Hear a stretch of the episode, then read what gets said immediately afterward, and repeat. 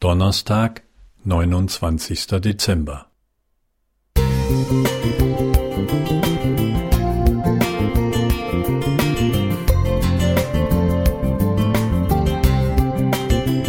Ein kleiner Lichtblick für den Tag.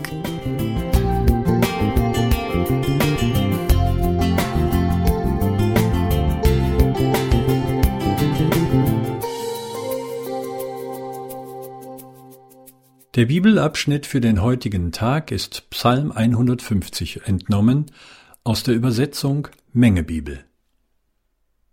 Halleluja! Lobt Gott in seinem himmlischen Heiligtum. Lobt ihn in seiner starken Feste. Lobt ihn ob seinen Wundertaten, lobt ihn nach seiner gewaltigen Größe, lobt ihn mit Posaunenschall, lobt ihn mit Harfe und Zither, lobt ihn mit Pauke und Reigentanz, lobt ihn mit Saitenspiel und Flöte, lobt ihn mit hellklingenden Zimbeln, lobt ihn mit laut schallenden Zimbeln. Alles, was Odem hat, lobe den Herrn. Halleluja.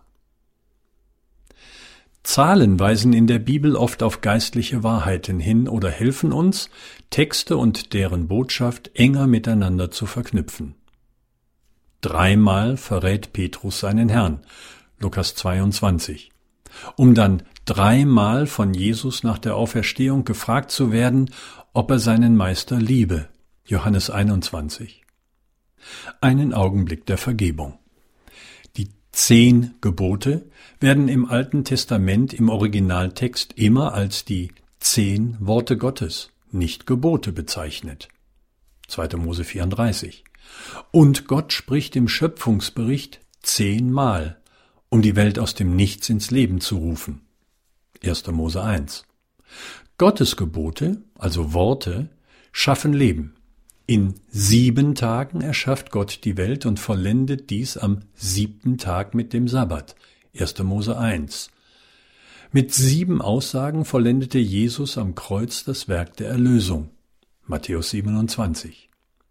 Es gibt einen Text, eigentlich ein Gedicht, ein Loblied, das diese Zahlen auf interessante Weise miteinander verwebt und zu einer großen Symphonie verdichtet.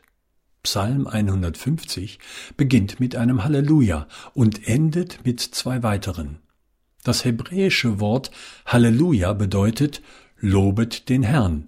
Daher finden sich zwei Hallelujahs am Ende des Liedes, einmal übersetzt und einmal als Halleluja belassen. Damit umrahmen die drei Hallelujahs einen großen Gesang, der aus zehn weiteren Einladungen zum Lob Gottes besteht.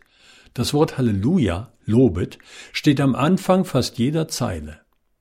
Dieser Lobgesang beginnt im himmlischen Heiligtum, denn dieses befindet sich in der Feste oder dem Firmament, 1. Mose 1, Vers 8, begleitet von sieben Instrumenten, die sich schließlich zu einer gewaltigen Symphonie entwickeln, ausgedrückt durch laut schallende Zimbeln. Letztendlich stimmt das ganze geschaffene Universum ein und alles, was Odem hat, singt zu Gottes Ehre. Könnte es sein, dass dieser letzte Psalm die Wiederkunft Christi beschreibt, wenn er kommt, um uns heimzuholen? Dann möchte ich mitsingen. Drei, sieben und zehnfach.